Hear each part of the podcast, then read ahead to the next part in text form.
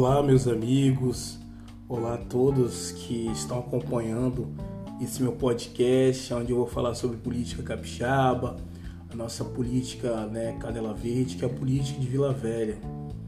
Então, começar primeiro falar sobre a nossa Câmara de Vereadores. Né? A Câmara é composta por 17 vereadores. É, a Câmara não possui né, gasto com carros, né? Gasto com gasolina, nem com gasto com telefone.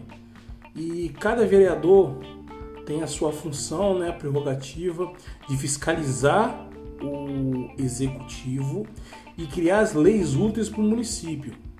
E tem leis que a gente assim fica de olho, acha bacana, né?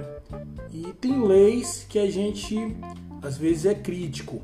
Eu não vou aqui entrar nesse, nesse mérito agora, nesse podcast, porque eu sou assessor de um vereador.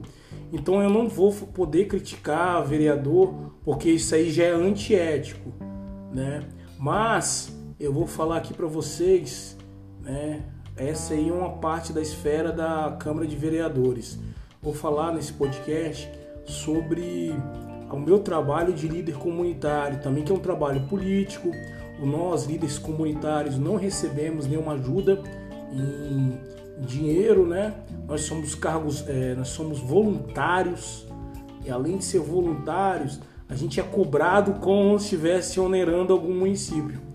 E eu penso o seguinte, que todos os líderes comunitários, né, deveriam pelo menos ter uma maior abertura na, com os prefeitos, com os governadores, nas secretarias. Claro que a gente tem que abrir aspas para algumas secretarias que a gente é bem recebido, a gente consegue estar tá entrando, né? E a gente solicita através de ofício ou através de ouvidoria. Basicamente, né, é, esse, é, são, esse é o trabalho do, do líder comunitário brigar pelos anseios da comunidade. Há vários anos as pessoas confundem o serviço de líder comunitário com um serviço de, é, de líder político. Né? Porque tem um líder, é, porque a maioria dos líderes comunitários eles têm uma, uma visão que se tornam já políticos, né? porque são representantes da sua comunidade. Mas tem pessoas que confundem com as lideranças políticas, são as caras que vão lá só para pedir voto, são as pessoas que vão é, por interesse político, interesse de certos candidatos, ou até para se tornar candidato.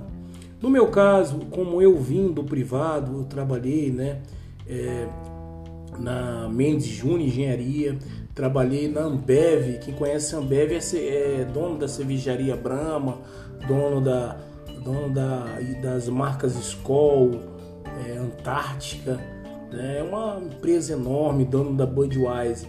E também trabalhei na Celso Marcon Advogados Associados, que é a empresa a, no, que atendia na época a carteira do Banco Finasa.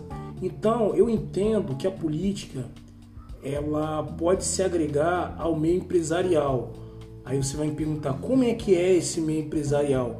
O meio empresarial é aquele meio que a gente consegue fazer, buscar parcerias aonde onera menos, onera praticamente quase zero os cofres públicos e dê uma, uma, vontade, uma margem maior para os empresários investirem. Exemplo, aqui na nossa comunidade, a maioria dos nossos eventos tem participação de empresas privadas. É, nós fizemos aqui o, em fevereiro desse ano o aniversário da nossa comunidade. O aniversário da nossa comunidade, 90% da festa foi pago através do privado e 10% foi pago através do nosso caixa do movimento comunitário. Então, a gente consegue agregar, consegue trazer essas marcas. É isso que está faltando muito nos serviços públicos, é essas parcerias. Então é isso que eu, isso é só um momento raso eu vou me aprofundar em cada assunto e falei um pouquinho de mim, falei um pouquinho da Câmara Municipal, falei um pouquinho sobre o trabalho voluntário de líder. Espero que você goste, compartilhe, curta. Meu nome é Tiago Teixeira, atualmente estou líder comunitário do bairro Ibis. Estamos juntos.